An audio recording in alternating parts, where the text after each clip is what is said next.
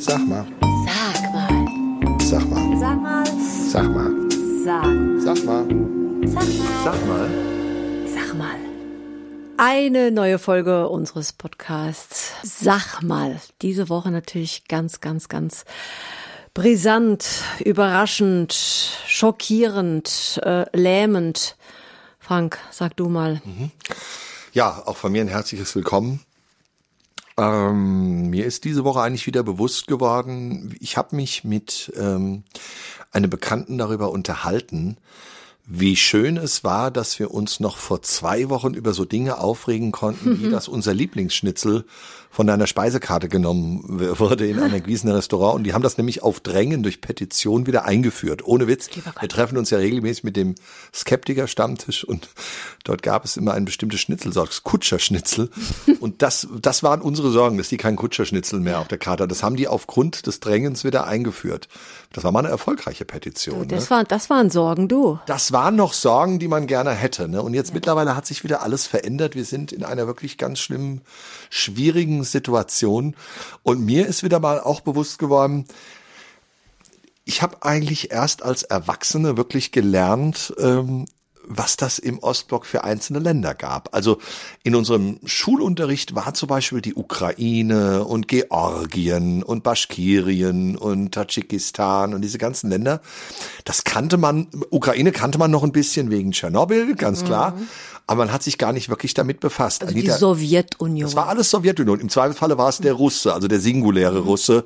Ähm, ähm, was, was für dich natürlich auch vielleicht oder, oder mit, im Zusammenhang mit dir interessant ist, ähm, du stammst aus Restjugoslawien sozusagen. Genau, mein Vater. Der, Mein Vater aus Slowenien. Und das Genau. gestehe ich dir auch, bis, bis der Jugoslawienkrieg losging, kannte man ein bisschen Kroatien, weil man da ab und zu, vielleicht sind viele Mhm. schon hingefahren. Ich war ja 1988 mit äh, meiner lieben Freundin Tanja Ressel, hallo Tanja, ähm, äh, auch da unten ähm, vor der Insel Krk. Kirk. Ja, genau, warum es klingen wirklich immer so, da ist es reine Ohne Vokal. ohne Vokal, genau.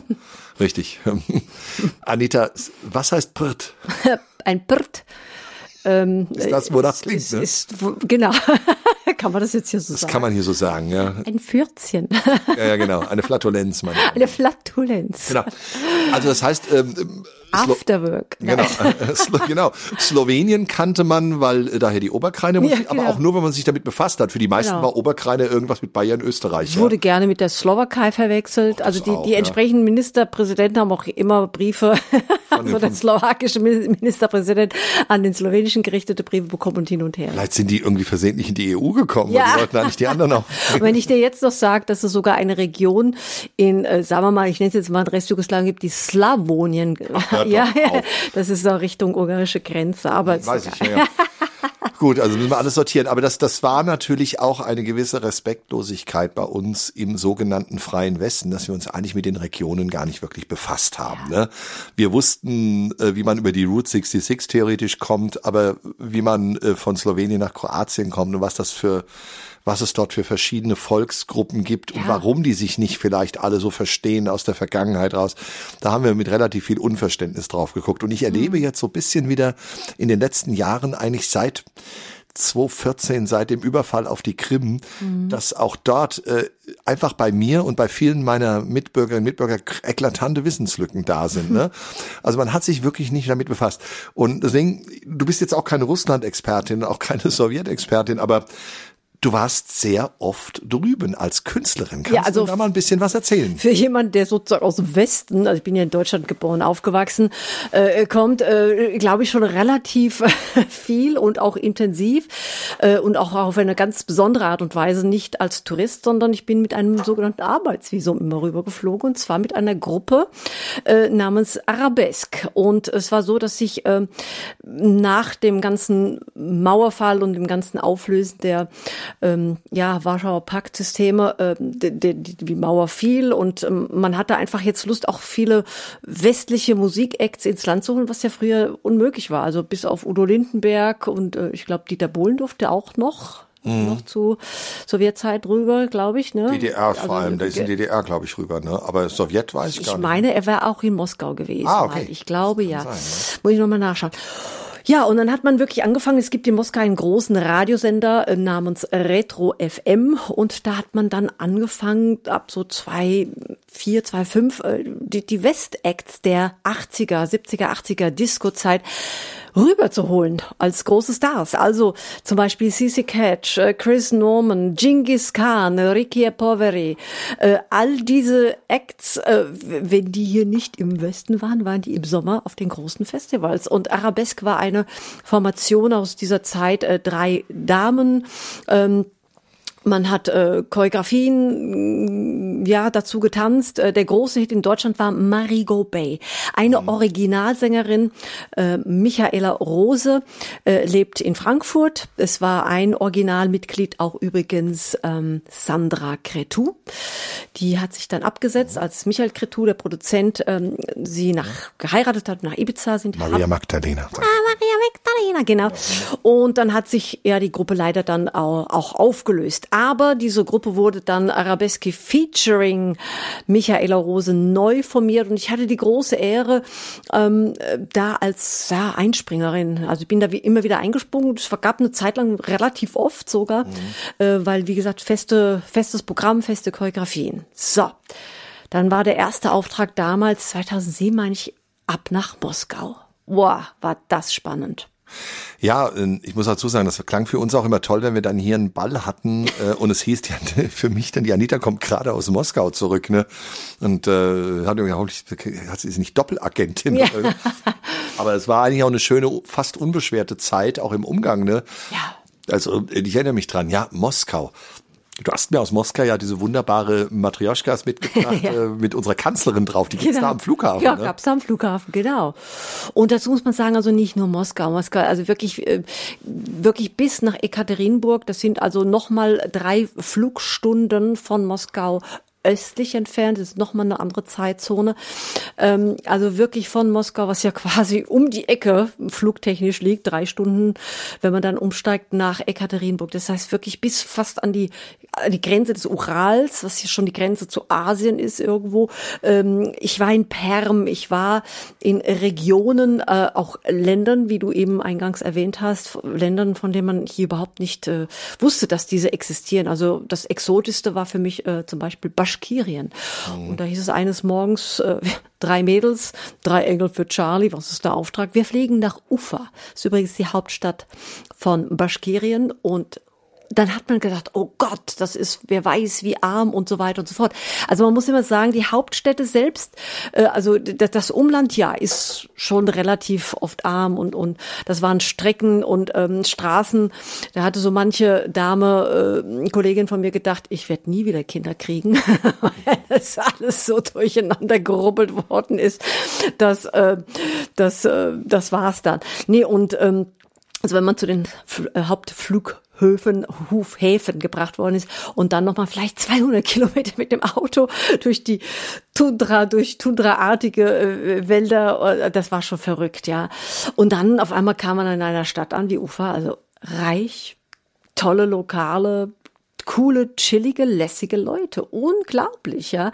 Also ein ganz anderes Bild hat sich da aufgetan. Das war für mich unglaublich horizont erweitert. Und ich war sogar in Weißrussland, das mhm. äh, in Minsk haben wir auch gespielt, also auf großen Festivals, Open Air im Sommer meistens.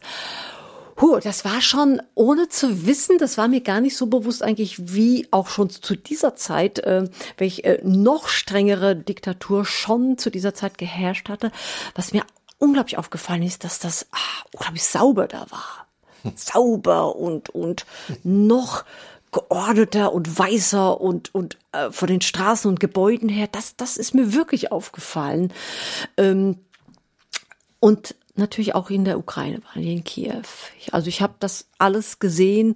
Äh, wir hatten auch immer ganz tolle Leute, die sich um uns gekümmert haben. Die haben uns dann so tatsächlich das Geburtshaus zum Beispiel von den Klitschko-Brüdern ähm, gezeigt. Und, und wir sind auch in die Kirchen, ne, ist ja meistens orthodox, sind wir reingegangen, die ja dann auch erst später wieder renoviert, restauriert. Teilweise waren ja die Kirchen, die orthodoxen Kirchen zu, zu Kinos und, und, und Vergnügungshäusern um, umgeformt worden und erst später hat sich die orthodoxe Kirche das alles wieder, ja, durfte das wieder haben und praktizieren, die Menschen. Also ich habe da alles, alles erlebt. Ja. Mhm. Hast du denn in der Ukraine irgendwie erlebt einen Unterschied? in der irgendwelchen ja, Arten, haben die über die Russen gesprochen Nein, schon in der Zeit? Gar also nicht. Schon ne? gar nicht vor uns. Ich habe sie als, als auf jeden Fall noch westlicher empfunden von Kleidung, von, von, von, auch wie sie aussehen, ist jetzt ein ganz äh, heißes Thema. Also wie, wie, sieht der Russe aus im Gegensatz zu dem Ukrainer? Aber es ist schon übrigens es sind zwei verschiedene Sprachen. Das ist vielen auch nicht bewusst. Also Russisch, man schreibt Kyrillisch, ja, beide, aber die ukrainische Sprache kommt dem Polnisch auch ein bisschen näher oder hat viele Ähnlichkeiten. Ne? Das fand ich auch ganz spannend, da meine Mama ja aus Polen war und wenn man in Russland sich bedankt, sagt man Spasiba und in der Ukraine sagt man Dziękuję. Und Dziękuję ist es auf Polnisch. Also dachte ich, oh, jetzt habe ich es gerade wieder verstanden. Ne? Da, da, da kam mir schon ein bisschen meine slawischen Wurzeln von zu Hause zugute, da ein Ohr zu haben und dann auch ein bisschen was immer zu lernen in der Landessprache. Das war für mich auch immer ganz spannend. Aber das habe ich dann damals auch äh, war ich sehr überrascht. Ja, mhm. dachte ich, aha. Und ihr habt auch in Deutschland und auch hier in Europa für, ähm, man nennt sie wirklich Oligarchen ja. oder für reiche äh, Familien gespielt. Ihr wart in Baden-Baden und in Nizza, ne? Ja, zum Beispiel eine Hochzeit, ne, eine russische Hochzeit in Baden-Baden ist sehr oft gewesen. Mit Genghis Khan waren wir da übrigens zusammen. Mit dem was von Genghis Khan, also die neue Besetzung jetzt. Genau, auch eine, ja, ne? es waren also die, ich muss so sagen, die, die noch gelebt haben zu dieser Zeit, ja, ja, die Originalen. Ne? Genau, Leslie Mandoki war aber nicht mehr da. Leslie ist ja schon lange ausgestiegen, aber der Wolfgang und äh, die Edina Pop war noch mhm. dabei mhm. und die Maitje, die Holländerin, die hübsche mit den langen Zeit in Holland übrigens, die waren alle noch da und dazu wurden also neue Tänzer gecastet und und äh, Chorsänger. Äh, das war auch ein ganz spannendes, spannendes Erlebnis, ja. Und Moskau, Moskau ist ein großer Hit. Trotz, auch, ja. auch im Gebiet der ehemaligen ja. Sowjetunion. Ja, ja die wirklich, lieben das, die lieben das. Sie können das auch mitsingen. Und äh, zum Beispiel, es kamen noch Anrufe, äh, wir wurden nach Nizza geflogen und dann in dieses wunderbare äh, Burg, Hotel, Anwesen in Äse äh, dann rüber gefahren und haben da so eine ganz, ganz abgefahrene, ja, Oligarchensohn Geburtstagsfeier gespielt. Das war pff, auch spannend, ja. Was ich jetzt interessant daran finde, ist, dass äh, Arabesque, ja die Gruppe, mhm. äh, ja ein größ, ich glaube größere Stars ähm, auf dem Gebiet der ehemaligen Sowjetunion und in Japan waren, als jetzt ja. sie hier bei uns waren. Ähm, es war ja für Popgruppen schwierig, teilweise auch in den 70er, 80er Jahren eben mit dem sogenannten Ostblock äh, äh, Geschäfte zu machen. Ich weiß von ABBA, dass sie mal, da wurden dann immer Schwarzpressungen äh, gemacht von den Platten im Ostblock und irgendwann hat man das, glaube ich, damit unterbunden, indem man gesagt hat, wenn die keine Devisen haben, die, mhm. dann konnten die das mit mit Öl und mit irgendwelchen Gas und so bezahlen. Gab es also unglaubliche Deals, die da gemacht wurden. Ähm, aber nach der Öffnung des Eisernen Vorhangs war das wie ein Run auf, äh, auf die Musik ja, der, der, der 70er, 80er und dann später auch dann die 90er Jahre, die dann dazu ja, kamen. Ja, ne? auch so Dr. Alban und sowas, die waren dann auch alle später nochmal drüben und sowas, diese ganzen Europop äh, äh, DJ Bobo und so, die waren auch alle drüben, ne? Das ist Thomas Anders. Thomas ne? Anders, ja, ja. Und wie viele Bonnie M's waren da drüben, ne? Quasi jede einzelne. Also Bonnie M featuring Liz Mitchell. Ja, ja. Bobby ist ja in äh, St. Petersburg gestorben nach einem Auftritt übrigens. Der hm. Tänzer, Sänger, der nie gesungen hat. The ja. Voice of Frank Varian. ja. Aber der Tänzer, der ist ja dann auch solo aufgetreten als Bonnie M featuring Bobby Farrell und, und dann, Bobby, und dann auch Bonnie M featuring Marsha. Das war die dritte ja glaube ich. Ja, ne? Es gab drei Bonnie drei, M's. Ne? Drei Featuring. Wahnsinn. Ich erinnere mich auch an Secret Service, die waren, glaube ich, auch drüben. Ja, Baccarat, Baccarat. Die gab es auch zweimal, die waren auch zwei. Die Damen haben sich auch natürlich getrennt und, und dann auch mit jeweiligen neuen Partnerinnen. Also Baccarat gab es zweimal. Was mir aufgefallen ist, ich habe mir ja mal auf YouTube kann man das sehen, auch ein Auftritt mit, wo du bei äh, Arabesque dabei bist, auf, auf diesem erwähnten Retro FM ah. Festival ähm, äh, auf dem Gebiet, auf dem russischen Gebiet. Ähm, es gibt auch Auftritte dann von Arabesque natürlich in der, in den, wo eine andere Sängerin dann an deiner Stelle dann da ist mit der Originalsängerin Michaela Rose. Dieser Jubel über diese westliche Musik, diese, mhm. diese Musik. Es gab, gab ja sicherlich auch landesinterne Popstars, das hat man ja auch immer wieder gesehen. Wir haben ja auch hier in Deutschland schon mhm ukrainische Hochzeit, russische Hochzeit auch mhm. schon gehabt, die wir musikalisch planen, wo man dann, wo wir gesagt haben, wir können natürlich diese Lieder nicht erfüllen, alle die, die sozusagen aus dem, aus dem, ähm, aus ihrer eigenen Sprache haben wollen. Ähm, also haben wir dann immer gesagt, die legen wir dann auf und haben eine Playlist gemacht und haben dann praktisch Live-Musik gemacht und dann mal so eine halbe Stunde Disc-Jockey.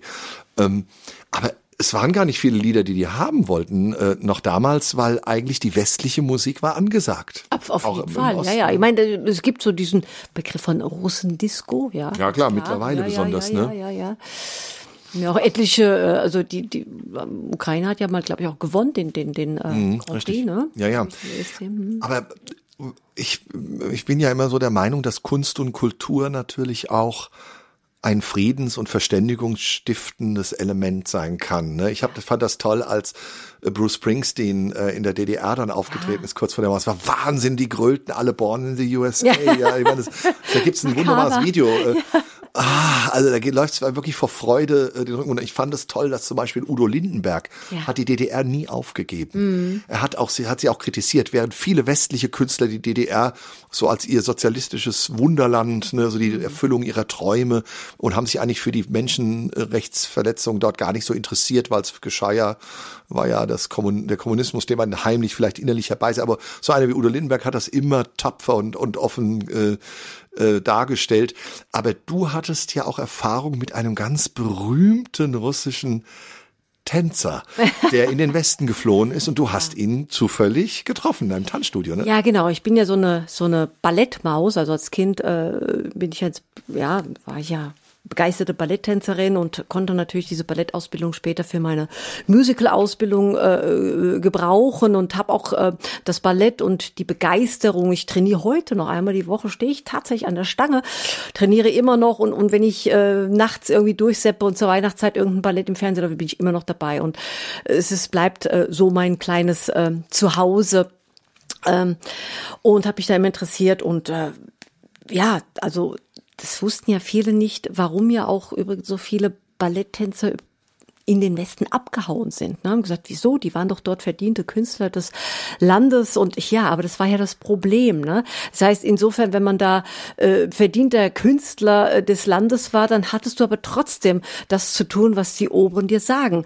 Und du hattest Repertoires zu tanzen, die teilweise Ende des 19. Jahrhunderts äh, kreiert worden sind, nur in ihren Originalfassungen und Menschen wie Tänzer, großartige Künstler wie Rudolf Nureyev und zum Beispiel dann später auch Michael Baryshnikov, der ja dann später für viele jetzt bekannt äh, durch Sex and the City, es war ein übrigens mancher weiß es immer noch nicht, war ein großartiger, wird teilweise auch als der beste Balletttänzer der Welt bezeichnet, ähm, ist tatsächlich auch 1974 ähm, über eine Tournee, die in Kanada stattgefunden hat, übergelaufen sozusagen. Und tatsächlich durfte ich ihm ähm, 1992, 93 muss es gewesen sein, in Berlin bin ich ihm begegnet, denn ähm, da war er sicherlich schon vom Alter her bestimmt über 50 und da wird man natürlich von den klassischen Balletten her schon längst, nennen es jetzt mal entsorgt, aussortiert. Aber im Westen hast du Möglichkeit noch im, im Tanztheater oder als moderner Tänzer, als Schauspieler aufzutreten. Und er ist damals mit einer Company in Berlin aufgetreten, der White Oak Company, der Twyla Tharp äh, war die Chefin und ja, und wir haben quasi im, im gleichen Studio trainiert. Er ist mit seiner Kompanie, hat dort einen ehemaligen Klassenkameraden, Istvan Gelvan, ähm, dort getroffen und hat dort die Räumlichkeiten benutzt und ich habe dort trainiert. Es hat mir nicht gereicht am Theater, wo ich schon gearbeitet im Engagement hatte. Da ich noch weiter Ballett äh, einfach trainieren. Ich war einfach damals verrückt, ja. Und äh, dann hieß es, ja, also morgen kommt der Mischa. Da sag ich, ja, alles klar. Das, das war eigentlich immer so ein Running Gag, ja. Entweder war so Rudolf Nureyev oder Mischa, einer kommt und alles klar. Und äh, tatsächlich bin am nächsten wieder zum Trainieren gegangen und Mischa saß im Foyer mit Stulpen und verschwitzt und das war also unglaublich. Ein also um den mich einfach nur so rumgeschlichen wie so eine heiße Katze um den, also wie eine Katze um den heißen Brei. Da dachte ich, gehst jetzt hin, holst ein Autogramm oder nicht? Ich muss sagen, ich habe mich nicht getraut. Das Einzige, was ich nur mich getraut hatte, war Tschüss zu sagen und das, das Dos vidania. ja, also ich habe jetzt mal hingeguckt, er ist es, er ist es wirklich, also ganz, ganz nett, nahbar, aber ich, ich war einfach zu schüchtern. Ist ja jetzt auch eine ganz schwierige Situation, weil viele Künstler sowohl aus der Ukraine als auch aus Russland im Moment auch natürlich Schwierigkeiten haben. Das ist so ein Punkt. Hm, ich tue mich immer schwer damit, wenn Kunst und Kultur Dinge erledigen müssen, die die Politik nicht geschafft hat. Und wenn dann sozusagen Sportler auch gebeten werden, immer Dinge nicht zu machen.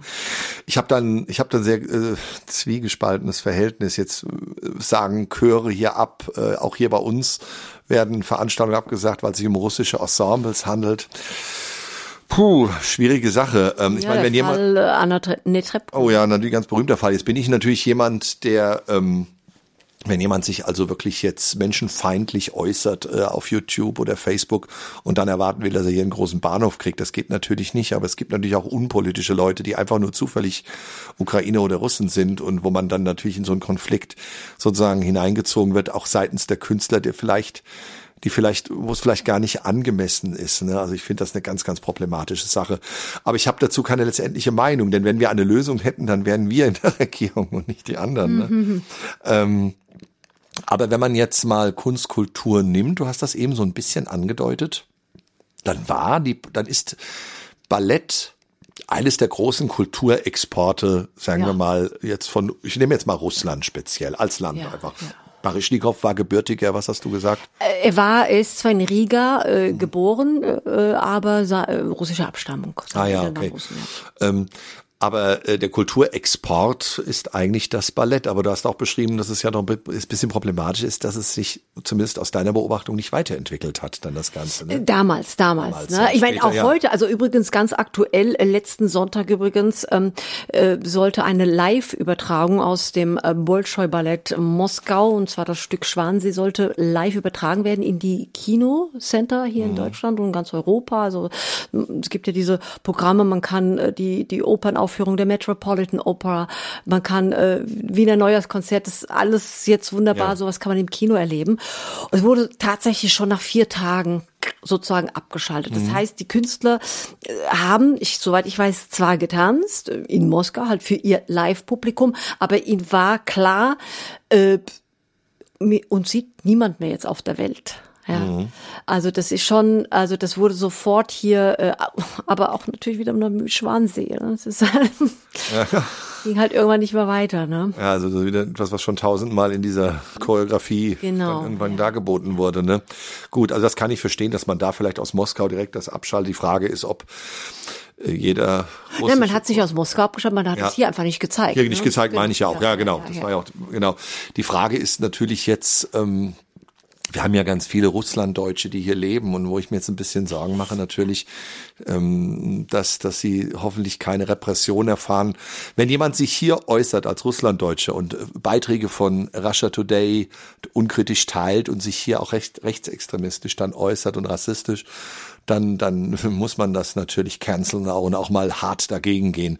Aber ich meine, wir haben auch mit ganz vielen Menschen hier zu tun, die sich mit Putin überhaupt nicht identifizieren und die soll man natürlich nicht in Sippenhaft nehmen. Ne? Genau, genau. Und du hattest auch ein ganz interessantes Gespräch dazu, ne? Ja, ich habe heute Morgen mit einer äh, Bekannten gesprochen. Ähm, sie ist zwar auch deutsche Abstammung, aber aus Kasachstan. Ihr Mann ist aus Russland seine Schwester lebt 300 Kilometer südlich von Moskau und diese Familie, die hier lebt, ähm, seit 30 Jahren, hat ganz besorgte Anrufe bekommen aus Russland, wurde angefragt nach Deutschland, wie geht's euch jetzt? Und ich dachte, wie, also die haben tatsächlich äh, scheinbar Informationen und es wird so dargestellt, dass äh, quasi wir schon äh, auch fast beschossen werden, bedroht werden. Äh, wir können hier langsam auch keine nichts mehr einkaufen. Also und also ich meine, wir nehmen alle sehr groß äh, großen Anteil und Teil an dieser Sache, aber uns geht's gut. Also noch, naja. ja, also es finden auch Veranstaltungen noch statt. Also man merkt, wenn man durch die Stadt geht, es ist gedrückte Stimmung und so weiter. Jeder beschäftigt sich. Aber tatsächlich kann, fand ich so ganz bizarr. Der sagt, meine Schwägerin hat mich angerufen und mich gefragt, wie es uns hier geht. Ja, ja, natürlich dann auch wahrscheinlich auch, wie es Ihnen als Russlanddeutsche hier geht, ne? weil es gibt ja eine ganz große, jetzt auch die Propagandamaschine, dass hier also die Russen im Prinzip schon gejagt werden auf der Straße. So schlimm ist es jetzt hier noch nicht. Ne? Ja, also es kursieren da Gerüchte, dass also zehn ukrainische äh, Lkw-Fahrer einen russischen auf deutschem Boden äh, totgeschlagen hätten.